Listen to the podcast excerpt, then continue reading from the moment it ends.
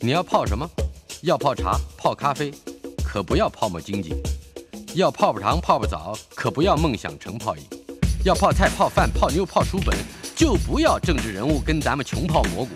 不管泡什么，张大春和你一起泡新闻。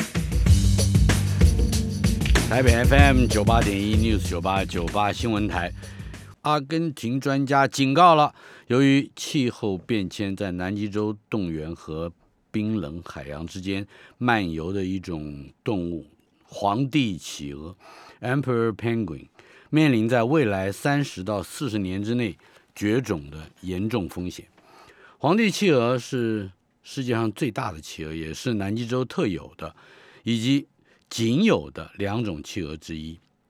它们在南极的冬季繁殖，需要在四月到十二月之间利用坚固的海冰来筑巢抚育幼鸟。如果海水太晚结冰或者过早融化，皇帝企鹅就无法完成它们的繁殖周期。阿根廷南极研究所的生物学家利伯泰利对于南极洲两个栖息地总计一万五千只的企鹅进行了研究。他表示，如果海水触及还不会游泳，而且还没有长出防水羽毛的新生企鹅，它们就会被冻死或者是被溺死。科学家还发现，如果气候变迁得不到缓解，皇帝企鹅位在南纬六十度和七十度之间的栖息地将会在未来数十年之内消失，那就是未来三四或者四十年之内。利伯泰利还说，皇帝企鹅的消失可能会对整个南极洲造成巨大的冲击。另外，南极洲的旅游业和渔业的兴起，影响了磷虾的数量。磷就是氮磷钾那磷啊，磷虾是企鹅和其他物种的主要食物来源之一，这也危及到了皇帝企鹅的未来。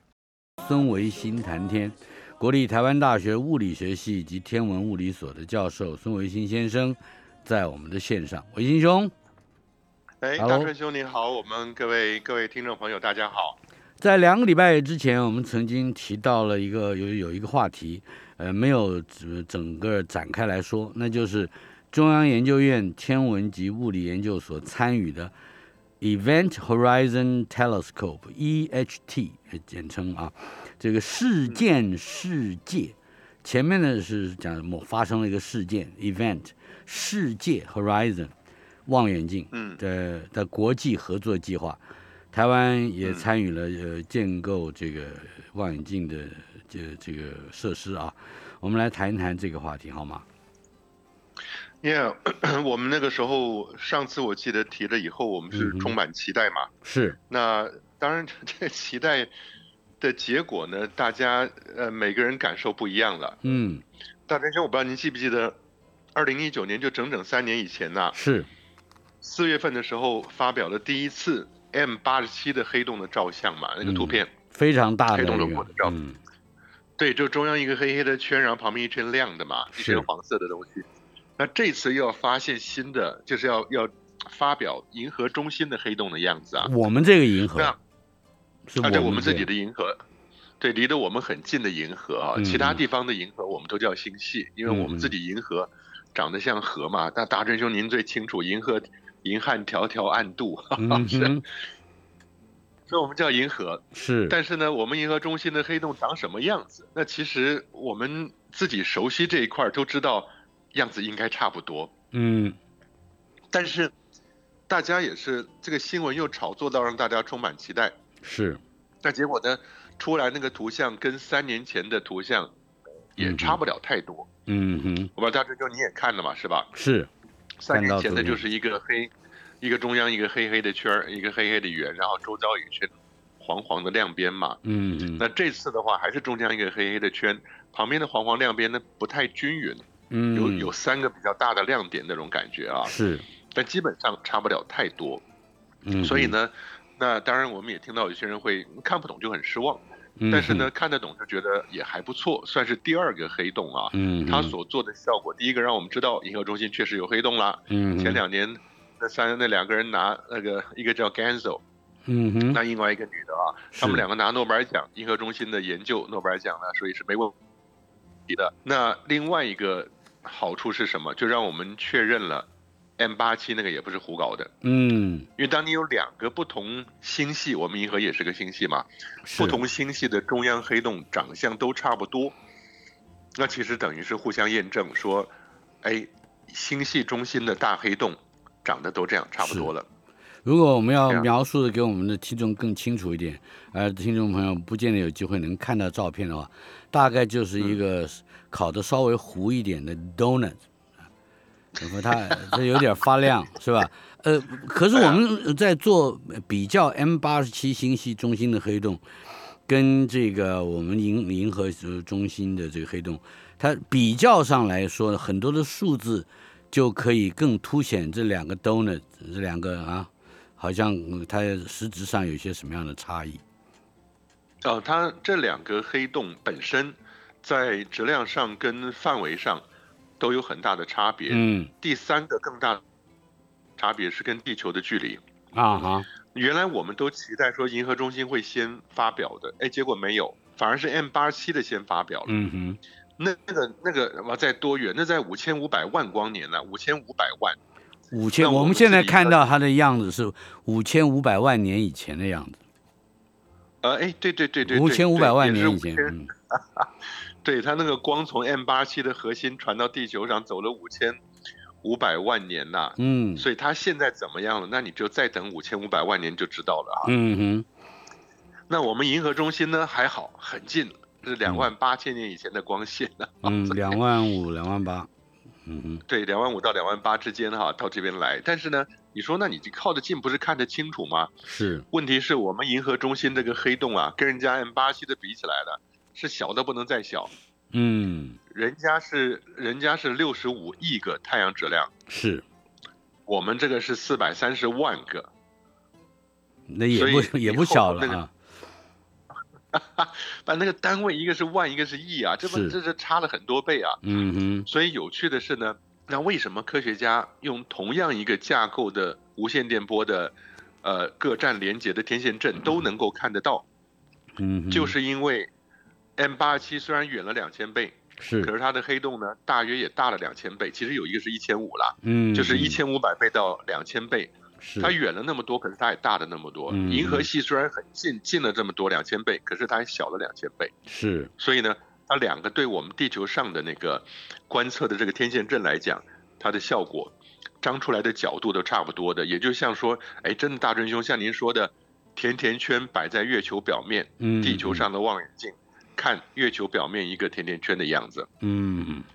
是，对，不过它还是有一个复杂性，就是黑洞越大，它周遭的气体环绕运行那种激烈奔腾，然后逐渐陆续掉到黑洞里面去那个过程啊，嗯，黑洞越大，这个过程反而是越温和。哦，那绕的，对它绕的那个黑洞，因为黑洞实在是够大嘛，嗯，所以外面的云气啊，那些强烈的高温气体，就是发亮的那些东西啊，嗯，嗯嗯，它走得比较慢。是，但是黑洞越小，像我们银河中心黑洞，那周遭的气体，那简直就是，呃，奔流到海不复回啊，嗯，嗯嗯又绕的速度又快，速度，又快，然后变化又大，等于是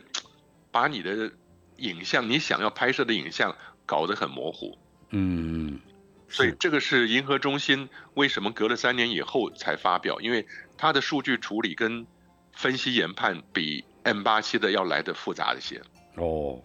哎，我们中央研究院天文及天文物理研究所，就就是在参与或者是，呃，也是有共同这个制建构这个活动，我们可以介绍一下吧？ Yeah，因为这一个活动呢，呃，这个观测我们说 Event Horizon，嗯 Telescope 事件地平线，就是世界望远镜啊。它总共在这两次的观测里面动用了六个地方的望远镜。嗯哼，那这六个地方的望远镜，中研院就有两个地方的望远镜是有参与的。嗯哼，那夏威夷山上火山顶上有一个四毫米波天线阵，就是 Submillimeter Array SMA。那我们还真的在科博馆办科普学游的时候，带了那个老师学生啊，嗯，真的爬到四千两百米的高度去看到那几个望远镜。嗯，尤其嗯是来到了台湾参加，因为它是八个碟子拼在一，嗯起的一个阵列啊，其中有两个属于台湾，六个是哈佛大学的。这个是次毫米波的阵列望远镜是吧？对，四毫米波阵列望嗯远镜看着就很感动。呃虽然说缺氧，大家头昏脑胀，看了还是很感动。嗯，啊这是在夏威夷山上的。那另外一个呢，在南半球的智利高原上面。嗯，那阿玛这嘛就您最，熟阿悉的玛对对对，阿玛，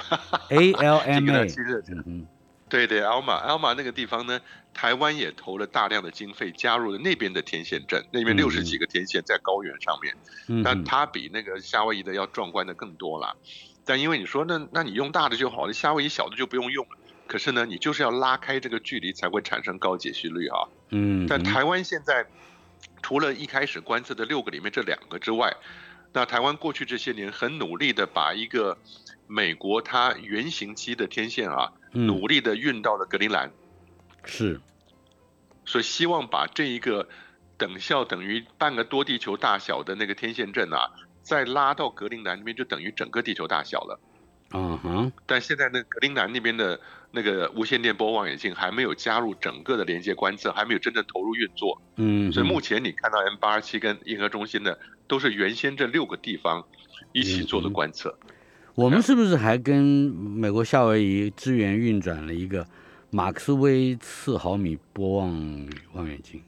哇，对对对，呃，James Maxwell 嗯哼，马克思韦尔这个人呢、很很厉害的，但他是理论学家。嗯我觉得为什么说，就是说中华文化里面科学一直没有变成一个很扎实的东西，但是你回头看一看，从东汉到北宋到后来的元什么的，都出过大科学家，做出很重要的超越世界领先的科学成果啊，无论是观测也好，嗯哼那结果呢，就是因为缺乏大理论家，这是李约瑟在他的《中国科学史》里说的，嗯缺乏大理论家，像什么像像牛顿、像开普勒、像您刚刚讲的麦克斯韦尔，麦克斯嗯韦尔他是把电跟磁整个结合在一起了。嗯，我们熟悉的法拉第，英国的这个穷苦的学徒长大，变成了电气时代的领先者法拉第。嗯法拉第他，只有小学毕业，他完全没有理论基础，他是最伟大的实验物理学家。嗯哼，他把电转换成磁，就电，呃，电动生磁，磁变生电，这两个事情做出来以后，马达跟发电机就跟着出现了。嗯发电机是你用磁产生了电，马达是你拿电来推动工具了，也就马上超越了蒸汽机那个人力受力的年代了啊。嗯哼但是法拉第你看这么厉害，还是要靠麦克斯韦尔，他把电磁化整，就是化繁为简成四个非常漂亮的公式。嗯有了那个以后，后面才有赫兹。赫兹就根据麦克斯韦尔他预测的电磁波应该存在，赫兹就发现电磁波了。嗯哼所以今天您在台湾，我在海外海角海角天涯能跟您这样联系，那嗯都是当年当年这些人的功劳啊。嗯哼是， 对，在天文上面这个突破性的发现，台湾的哎参与是相当深有深度的哈。那么，可是这一次公布的黑洞影像，好像有全球的八座望远镜共同完成。我们刚才已经讲到了，其中的三三个望远镜都是台湾有有贡献的。嗯嗯，对，就是我们只讲几个地方啦。您说夏威夷山上啊，嗯哼，刚刚讲 SMA 还有 JCMT，就是那个克拉克麦克斯韦尔叫 JCMT，因为嗯是，麦克斯韦尔的全名是 James Clark Maxwell。所以是 JCM 是吧？T 对应该就后是面加望 telescope 嘛。哎，对对对对，大哲学好厉害。嗯所以 JCMT 它是一个比较小的，只有十十五米的一个一个一个单一天线，啊哈，它在夏威夷山上跟那个 SMA 是邻居的，嗯哼，所以他们两个是一块儿观测，但是地点几乎在同一个地点，所以是，它并没有办法因为距离拉远了以后产生高解析的效果啊。嗯但至少说它增加了一个接收这些无线电波的面就是了。嗯哼，所以大概是这样的概念。所以好些呃天文台望远镜在里头参加了。台湾的话就是，你讲夏威夷，那其实就包含了刚刚讲 SMA 跟那个 JCFT。是，那另外台湾还有在智利啊、台湾未来呢也在格陵兰。嗯哼，哎，所以我真的觉得中研院他们做了这么多贡献呐、啊哪天他们应该办个科普学游。带着大伙儿到世界各地看他们 所推动的这些精彩的观测基地。嗯哼，是，这是关于这一次黑洞的观测哈。但是有的时候我们举头就望见青天之中的，嗯，嗯不管是星辰也好，日月也好，也会有一些个奇特的遐想。据说有民众致电天文馆，要求他离开移开啊哦，要求天文馆移开天上的太阳，这个很有趣。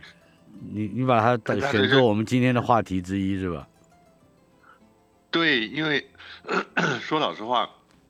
我觉得这都是我们教育工作者要背负的责任呐、嗯哼，也就是，哎，大人兄古人怎么说的？说如果老百姓不懂这些知识的话，那是你具备有这些知识的教育工作者或者当政者是你的责任啊。嗯哎，可是我想想错了，平之庆以为累之耻，是这个意思吗？嗯，嗯呃，不完全是这个意思，不过感觉上是这个聪明才智能力越大者，必须负起更大的嗯这个政治责任或者教化责任嘛，是 吧？但哎，对对，但大真兄，但您是讲的是国父说的话。哎但是聪明才智越大者，也没办法帮助聪明才智小的人移开他不想看到的太阳啊。我想这是这样子啊，那我们都知道，台湾除了大家熟悉的台北的天文馆，现在市立天文馆啊，嗯，长期以来帮大家提供了很多天文知识。那后来呢，在台南哎，那个时候是那个后来的台南县长那个苏，啊、嗯苏县长，他这也是我们在台大物理系的学长啊，啊，他在台南县的苏焕智，苏焕焕智智嗯呢，他就在大、对大内那个地方还真的很有魄力，兴建了南营的天文馆。嗯哼，哎呀，苏焕智是比我我们这一届的台大物理系高我们一届，嗯所以我们今年大一，他大二，但他念了一年以后就到好像到法律系了去去当阿扁的学弟去了啊。嗯但后来苏焕智在做到台南县长，但他还是没有忘情物理，这点我很佩服他。哼，嗯所以呢，他就真的是拨出了一笔经费，然后在大内那个地方兴建了南营天文馆，所以他成为了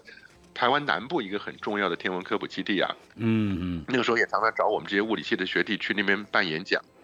所以这个呢，天文馆现在开始负责呃解答各种民众的电话的疑疑难疑难问题，是吧？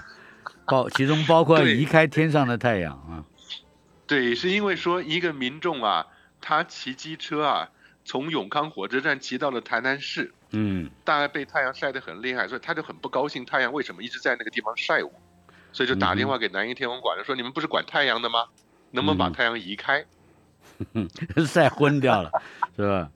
对，南营天文馆也是老师，嗯他说那解释不清楚啊，他说没有办法处理，嗯那那个民众就很生气了。那说你没有办法处理的话，我要找谁啊？我难道要打到香港天文台才能处理吗？哎，怎么会想到香港天文台了哈？嗯哼那哼，南营天文台的同仁会说，那要不然你投诉到市长信箱好了，嗯哼，那不是黄伟哲的事情了吗？嗯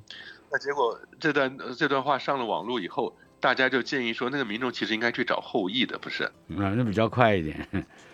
哎，对对对，嗯，那另外有另外一个说法是更有趣的，呃，说南营天文台其实可以这样回复啊，说，哎，我们已经在处理了，那太阳很大，处理要点时间，你要不然这样，等到你骑到垦丁的时候，我们就处理完了。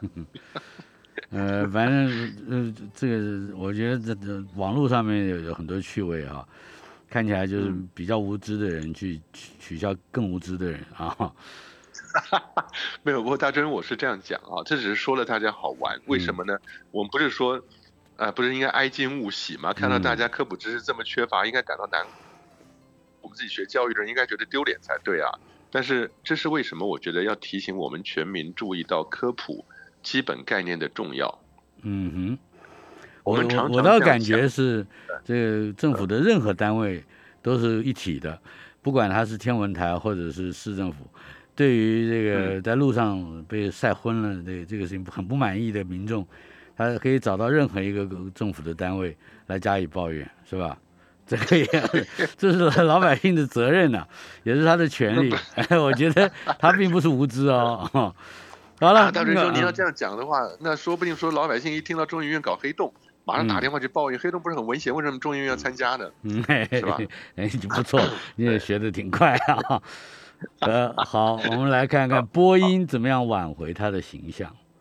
Starliner，哎嗯啊哈，我们我们其实大成就在过去这十几年呢，我们嗯合作快二十年了，对，在这里面呢，波音在这里边出糗的机会也真不少。嗯我现在除了上课演讲，跟大伙儿讨论科学进展的时候，波音是常常被提出来的一个事情。哼，啊，为什么呢？它是一个一个民间企业，美国的民间大型企业，哎，但这民间大型企业成立的年代久了，规模大了，人多了。嗯，接到了计划，接到钱，钱多到他手都软了。它根本就比公务机关还要来的更公务机关了。嗯哼，所以这点这个是你波一会儿音的波音，就是说官僚化是他的一个问题，是吧？对对，所以你可以看得到，我们以前不是说波音有波音很早很早以前有一个叫 Starliner 的吗？您记得吗？对啊，这个飞船是吧 Yeah 对我们讲 airline 或者 airliner 就是航空大飞机嘛，漂亮的大飞机是叫。它是星际 airliner 飞嘛航嘛啊，对对对对，星际航空啊，Starliner 好像要开辟了一个星际的航空公司的感觉啊，嗯名字取得挺好的。可是呢，从二零一零年左右就开始做，马斯克如果要做，两年就搞上去了。那结果呢，他做了多少？他一直到第一次发射是二零一九年，嗯他把那个 Starliner 他的太空船，大型的这个星舰太空船，不，星际航线太空船摆上了擎天舰五号火箭，火箭是别人的啊，他用 Atlas Five 发射的。嗯，二零一九年十二月，您记得吗？发射了以后呢，嗯因为它的计算错误，推进是嗯剂一开始燃烧过多，上不去，没有办法进到轨道，失败了。是，嗯然后呢，二零二零年第二次又来试飞，结果发射前几小时呢，阀哼，门门故障打不打开，开，对门打不开，对门就得要重新从发射台搬下来，再运回家去。它我那都个不知道门是波音后来这是生锈了，是吧？是吧？好像是被不是，啊，不是生锈了，差点说不是门，不是门，是一个它叫阀门，嗯它这个阀门可能是小的一个 valve，一个一个 valve 就是，譬如说你从燃料输送燃料，其中有一个阀门卡住了，嗯，打不开，燃料过不去，那它就是没有办法点火嘛。嗯哼呀、他说阀门已经被腐蚀了，我的天呐，看着真害怕。嗯哼那如果说它万一能够让你发射发射到一半爆炸的的话，那就那就更麻烦了。是，所以波音这两次出出现的问题，都让觉得是非常低层的低级的问题。嗯哼那终于在前几天呢，五月十九号下午，它这个 Starliner 波音的星际航空搭上了 Again 搭擎天擎天神五号火箭是，发射升空了嗯哼啊，这是无人的，无人呢现在准备要前往呢国际太空站去汇合，然后把一些东西五百磅的东西送上去给太空人吧，啊哈，是这样的。所以我对啊我倒是对这个新闻有一个特别的一个感感觉，就是我好久没有嗯听到“擎天神”这三个字了，这好像 是是是远古时代的火箭哈、啊，对对对，擎天神 Atlas 用了好久了。嗯哎，不过大真兄，您是对他这个年龄有意见？哼，我对我的年龄有意见，好不好？好啊，不不不不不，这个等一下， Yeah 我们要得稍稍休息片刻，马上回来。孙维新谈天单元，国立台湾大学物理学系及天文物理研究所的教授孙维新先生在我们的线上，维新兄，维新兄，哎，大真兄你好，你好，哎。听说您参加了俄乌战争是 吧？哎， 不，没有你是跟战这车一点部关队系都的，没有。你是战车部哎，队以的，前我们那是多少年以前呢？一九八零年代的时候，哎呦，我们也知道年龄了哈。那个 时候不是考上预官了吗？对，考上预官以后呢，呃，分发到装甲兵部队啊，嗯特别高兴。为什么会想到这个事儿呢？金刚嗯不是讲那个擎天神五号火箭吗？对，它其实当年是从二号、三号过来，没有四号、二号、三号，然后就跳到五号。那嗯擎天神五号呢，其实也很早了，二零零二年开始发射的。那这是美国人觉得最可靠的一款火箭， 嗯嗯，到现在为止发射了五十几次了，只有一次失败嗯哼啊，失败是失败啊，可是政府说它还是成功的，只不过它没有进到高的位置， 就是嗯了。哼你看政府讲的话都这样，但是擎天人五号呢，也是一个年代悠久的东西了。那为嗯什么我们会想到部队里的装备？是因为我们当年用的装备也是很老旧。啊 那今天看到台湾的新闻，又说的美国人不卖给我们 M M 幺洞九的这个什么自走炮啊，哎所以我们有些部队的装备啊，还是在用二次大战甚至韩战跟二次大战的用品。是的，你看，无论是说像潜艇也好，战车也好，嗯哎，大真兄，这不是机密吗？国家机密报纸怎么可以写呢？让别人知道？ 我嗯麻嗯麻烦的是，是呃，二战时期的武器跟韩战时期的武器仍在继续使嗯用，而又是一个公可以公开的秘密的时候，就表示美国人对你的这个对我们台湾的军事部署是多么的 careless 啊，不在乎了，嘿，就给你们这个嘛，是不是啊？对，不过大真兄，我们那个时候在在金门，嗯，金门所用的战车是 M 二四，是，那 M 二四如记得没错的话，这是韩战时候的哦，还韩战用的是 M 四十一，那是我们在装甲兵学校的，嗯所以呢，其实在 M 四十一之前用 M 二四，嗯，所以呢，我们在金门服役的时候，那时候还在用那样子的战车，当然最近已经淘汰了啦。嗯，但是我要说的是说，部队里面用的东西啊，越来越老旧，那是很麻烦的事情。嗯，但是呢，在太空航太发展的过程中啊，哎，如果你用的东西是可靠的，嗯，就一直基用本，上它，对对对就对一直对用对，，宁可一直也用，它的，对，因为太空中有一个，我们以前学航太到美国、法国去学航太的时候，嗯有一个很重要的英文字叫 reliability，嗯可靠性。是，如果它的 reliability 经过了多次进入太空、进出太空的考验的话，那你尽量不要换，因因为你一换就有可能出错。所以嗯是很多时候你看，它用的东西还是很很很老的模型啊、型号什么的，但是基本它能达到功能就没有问题。更更重要嗯的一个一个基础和认知的基础是，以宇宙为尺度的这个时间和空间，呃，看起来，那么、嗯呃就算是三十年前、五十年前、六十年前，只要是 reliability，呃，足够。似乎也没有什么时间上的差异，对不对？ 这个我们现在讲三十五十年，这是 差异太小了。嗯哼，好了，你接下说来的也是，对，阿提米斯一啊号发射窗口的时程公布了，好像最快在今年的八 月就要发射了。阿提米斯计划，谈一谈这个。对啊，这个是我们不是也讲了阿提米斯一号、二号、三号吗？对，那到阿提米斯三号的时候，就已经是要把美国人载到月球表面登陆了嘛？嗯那那是当年川普总统在任的时候、呃很骄傲的一件事情啊。但后来因为不断的拖延呢，恐怕二零二四达不到，应该是二零二五或者二零二六了。嗯哼，但是呢，阿提米斯一号会先飞到月球那边绕一绕，绕几圈以后回来。嗯哼，嗯哼，那到二号呢，就飞到月球那边降落下去以后再回来。那两个都是无人的。嗯是，到了这样，如果都成功的话，阿提米斯三号才带着人过去降落下去嘛。嗯哼，那这跟当年那个阿波罗发展的程序其实是一样的啊。是，那只不过阿提米斯也扯了很久了，到现在的终于说，今年的七月下旬到八月上旬是第一个 window，第一个发射窗口了。嗯哼，那这个发射如果顺利发射出去的话，那只是在月表距离它大概七万公里左右绕一绕，然后绕了地月球六天以后，嗯，那返回到地球上来，那就是从七万公里的那个转向轨道过去了以后，是逆行轨道过去以后，哎哎再去绕月球。嗯哼不过它这个东西，大真兄呢，就是又是波音的 SLS，哦，它那个太空发射系统了，是，也不知道是拖了十年左右，这个这个太空发射系统。他把它合并在一起要把猎了，户是座飞吧？嗯对对，终于能够合并，然后准备要发射了。嗯哼。另外啊那，这个过去这几个月有一个有个名词我不懂，SLS 火箭的失事训练演练，还好这个我们是看字啊，不然的话听到失事，我湿是干湿的湿，湿气的湿，湿是方式的对湿，wet 啊啊，这个是叫 wet 什么或者是 humid 什么东西嘛？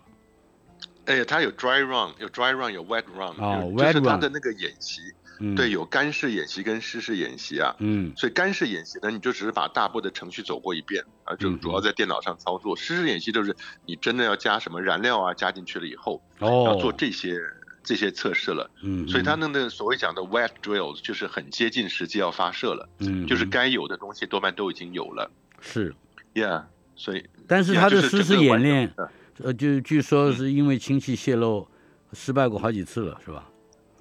对失败了三次，在过去这段时间里面啊， 嗯，所以他还真的又又搞了一个是火箭又得要搬离开发射台，嗯让给其他火箭先发射吧，因为我们搞不定，所以先发嗯射。哼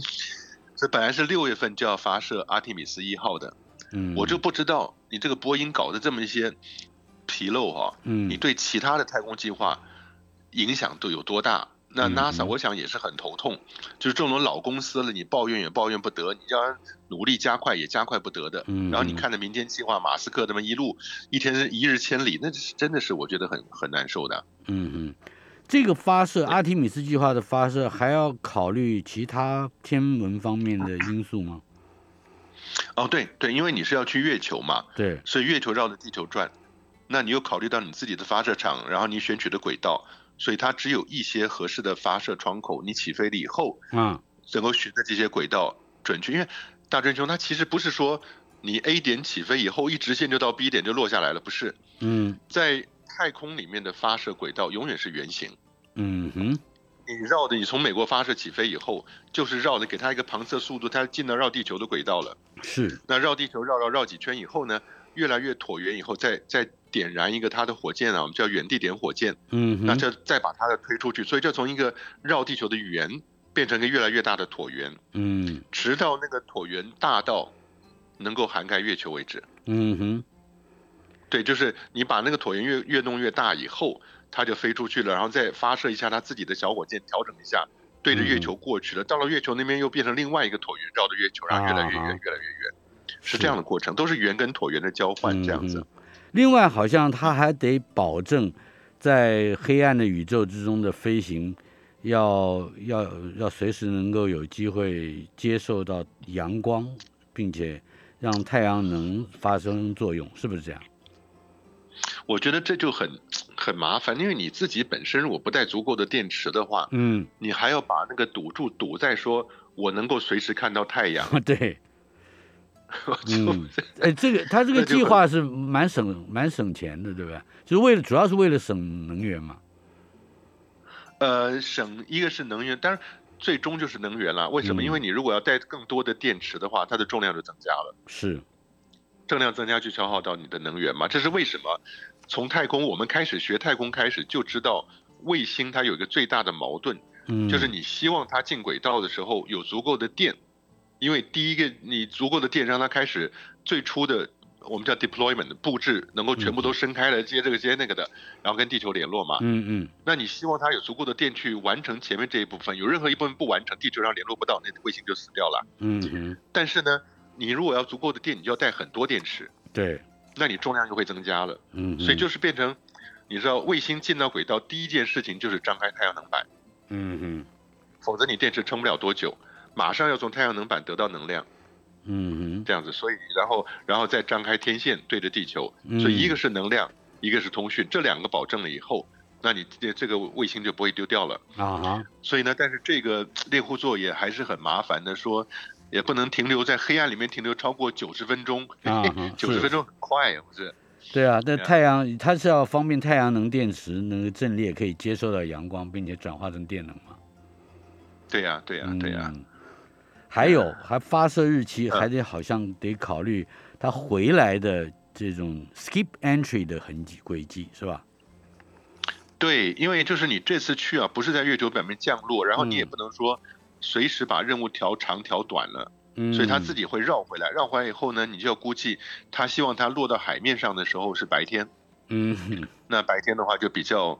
比较能够回收比较顺利啦。是所以呀就是反正他有太多考量了，我就感觉到怎么会有这么多问的，就是问题啊，需要去考量到。But anyway，太空本来就是这样子吧。嗯，来，我们接下来还有一个话题，新建圆形轨道，首一这是第一次是测试是吧？但但是它的这个时程又更新，要推迟到六到七月份，这是 SpaceX 的消息。对，大春兄，但这边又跑出一个阴谋论来了，嗯因为他这个 Starship，我们现在讲两回事啊。嗯，原来我们这一阵子不是老骂他什么 Starlink，那是通讯卫星的，那用猎鹰九号正常小火箭发射通讯卫星嘛。对但我们讲过那个 Starship 星舰，就是一次可以带一百人可以去火星的太空船啊。嗯哼那是巨大的猎鹰重型火箭嘛。是那马斯克是一直申请我要发射，我要发射了。在他德州，他自己在德州一个小镇呢搞了一个发射场，嗯叫做 Boca Chica。Boca Chica 的另外一个意思是印第安语的意思就是星球基地 （Star Base）。哦那结果呢？美国 FAA 一直没有通过他的环评申请。哦对，你觉得很奇怪，他要发射自己的重型火箭了，星舰 Starship 重型火箭，嗯，但是你美国 FAA 不通过它环评申请，它就发射不了。嗯哼大师兄，你把这个新闻跟前面一个新闻连在一起看，你就看出什么阴谋论来了。嗯，就是你搞不成，我搞不成，我也不能你搞成， 是吧？是绝对不能让马斯克的星领舰先火箭 啊哈比波音的 SLS 先发射。嗯，关于那样拉这塞关于这个呃阴谋论到底它有有有可信的程度有多少，以及如何去有没有解方，我们稍后片刻。台北 FM 九八点一 News 九八九八新闻台孙孙维新谈天单元，维新兄，哎，大刚壮，才我我们们提到了阴谋还有论，对对对，我们这今天还有好多有趣的新闻，那我们就走快点儿好了。 好，这个阴谋，我想也是的。今今天如果换做你是波音的人，嗯公司的高管，或者你是 NASA 的高管，嗯都都很难堪的。如果说马斯克用很短的时间、比较低廉的经费，就把一个比你还巨大的火箭发射升空了，嗯那你波音还要不要活？而且嗯 NASA 跟波音基本是绑在一起的，官方跟民间企业结合在一起的一个结构啊。是那那民众会怎么样看待？所以这只是一个阴谋论的推敲啦。嗯哼那到底那马斯克这个能做到什么程度？那未来再看吧，反正是 干清底事啊，嗯吹皱一池春水，咱们就不用管他们了。你觉得我们接下来是不是就直接进入蓝色起源太空船船票？哎，大真兄，好消息，好消息！嗯，你说蓝色起源太空船的船票现在拍卖价只要八百万美金啦。太便宜了，嗯，对，你知道前阵子你记不记得上一回拍卖是多少？两千八百万两呢、次，嗯，便宜太多了。对呀、嗯所以大一真人隔不久嗯您都可以，您都可以去买了。 我如果买套票，是不是更便宜一点？套票？什么套票？嗯还还包含顺便去火星绕一下啊？ 对对，叫月票是 吧？嗯呃，这个呃但地球啊，嗯受到这个新太空时代的火箭发射次数爆发，嗯，可能地球的大气要承受额外的污染。这我我相信很多人已经，尤其是专业的这个太空专家，应该想过这个问题了吧？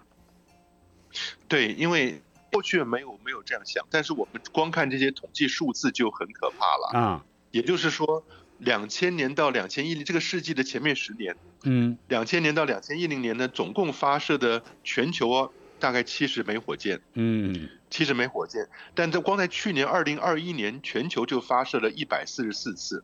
哇，一年对就你一倍，前面就是十十年年的一倍，嗯对对对，十年一年里面发射它十年的就两倍了啊。嗯哼，但是呢，这里面主要两个，一个是美国 SpaceX，另外是个中国大陆，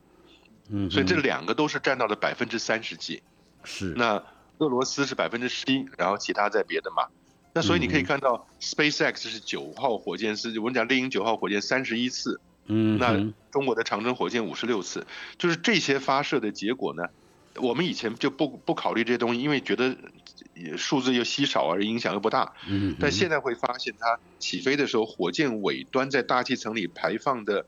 包含了二氧化碳的，包含了有害的氮氧化物，就嗯这是大不是的 NOx 氧化亚氮啊，或者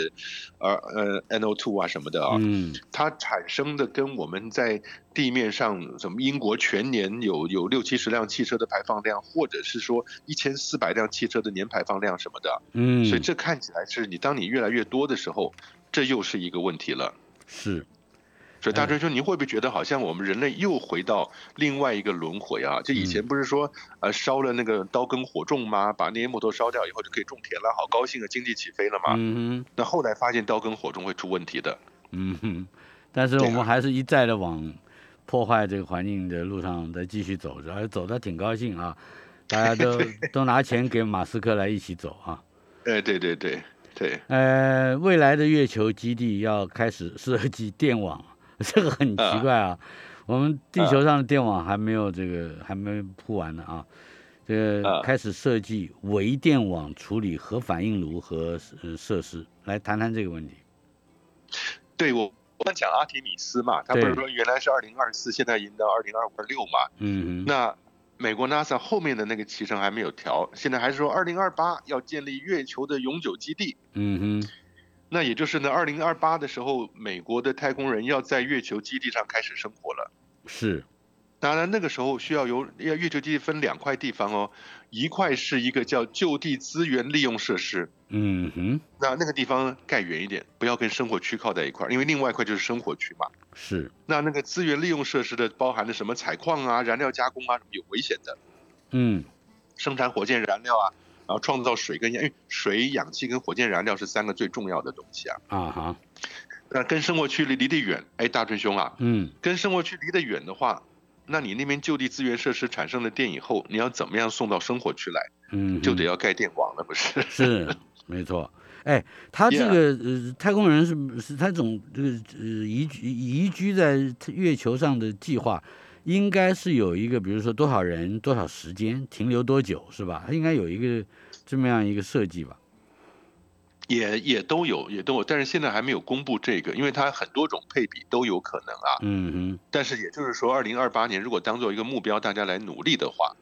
那很快你会看到各种各样规划都会出来。那现在重点除了刚刚讲电网之外，最重要的一个就是核电厂。嗯，月球表面一定得要用核反应炉了。是那有核反应炉，再加上太阳能板，因为太阳能板，月球大追踪我们不是讲月球上面一个月的时间绕地球一圈嘛，嗯所以你在月球上任何一点，你会有十四天的白天加十四天的黑夜。嗯哼我们太阳能不是太阳一下山，太阳能瞬间就台电就弱了嘛？哼， 对，那么你搞十四天黑夜，你怎么办 呢？所以它是嗯是核电厂跟太阳能板结合在一起的。但是呢嗯，他又希望就地资源利用设施那一块儿，它本身发的电跟生活区的发电呢，两边能够电网串在一起，彼此可以互通有无的，嗯，所以它是这样。样的一个概念呀。如果说现在他们四个太空人啊，呃，停一次啊停留两个月，我们就这样假设计划如此，呃，将来就是把这个规模，嗯，规模放大就是了，是吧？对，你就按照哎对对对，嗯哎哎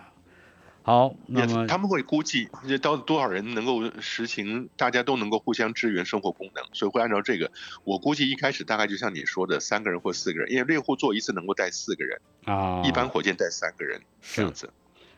呃，接下来就是太空农业了。啊。科学家在那这月点球我觉土得嗯壤上怎么样种成功的种植植物？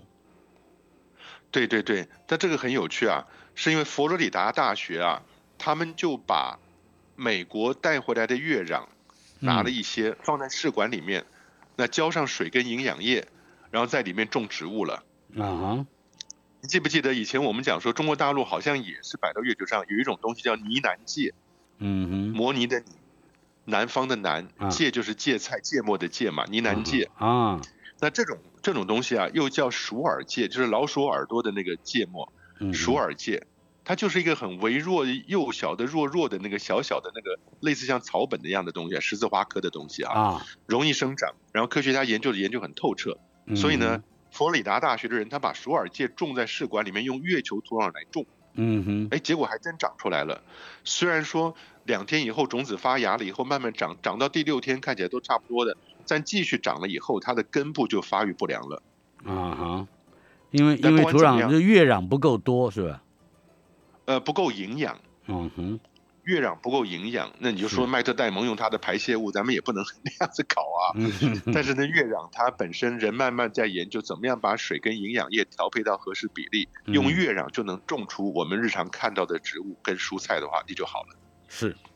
不过在月月球上也好，或者是在其他包括火星，呃，这太阳能板的灰尘堆积也是一个严重的问题，是吧？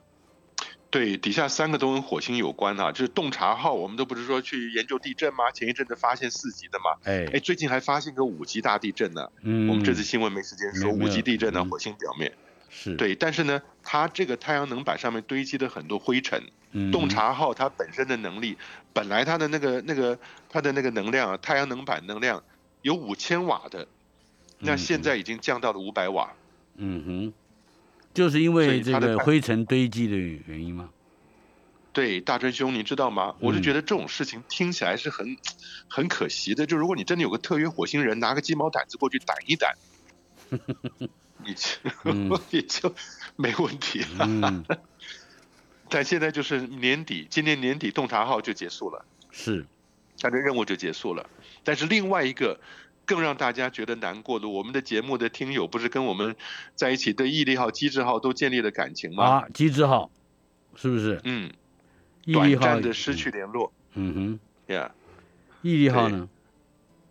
呃，毅力号还好，毅力号还活着。嗯，但是呢，在五月三号啊，五月三号展开要展第二十九次飞行的时候，失去过一次联系。嗯哼，那失去还好，那个联系它是停在地上，不是不是说飞一半以后断 讯，嗯哼，哦那就完蛋了。是，那停在地上联系不上去，那到后来很努力的，终于联系上去以后，要找出来为什么会断讯。嗯哼，所以呢，现在看他飞了二十八次、二十九次，大概飞到三十次左右了，啊哈很可能又是一个火星温度降低啊，影响太阳能电池板呐、影响它的毅力号，影也影响机制号它的那个电池的量。就是难逃太阳能电池板积聚灰尘这个大难关啊。对，就是你回嗯头看一看，核电还是有它的好处，因为无论怎么样，当年七零年代核电能生活五六年在火星表面。嗯哼。另外，中国方面，我们还有一分钟，整整一分钟的时间来谈谈啊祝融号在乌托邦平原发现了水流动的证据，来谈谈祝融号的火星车加入探勘行列。也、因为我们过去在天文上面所写到完全月亮、火星啊，哎过去历史到现在有没有水、有没有什么东西，都是来自美国或者是加一点欧洲的探测嘛。嗯那现在中国大陆祝融号火星车加进去以后研究，它就真的发掘了火星过去还真的找到了比较正确有水存在、流淌过液态水的根据啊。嗯哼，而且那是大家认为火星已经进入，按照美国人说已经进入干燥又寒冷的时候呢，哎，竟然在它的乌托邦平原有过水活动的证据了。嗯，嗯，所以说，我觉得这也是很重要的一个科学研究成果。就是很多时候美国人过去所做的东西，就直接想当然耳变成教科书了。但现在嗯会发觉，当别人再去探测，可能不像你想象的那么简单。二十秒钟告诉我，我期待外星人回复的这个 “Hello，你好吗”会不会有回音？哎，美国人又在干这种事情了，又在把那个地球人的描述啊、地址啊、我们在哪里啊送出去给外星人了。要命嘛！ 这就是这就是出卖台湾，不是出卖地球啊， 是不是？是不是这个意思？啊，对对对对，有这个概念，有这个概对念。好，我们对啊下不是下个礼拜再有机会再来谈这个问题。美国人太可恶了。 OK，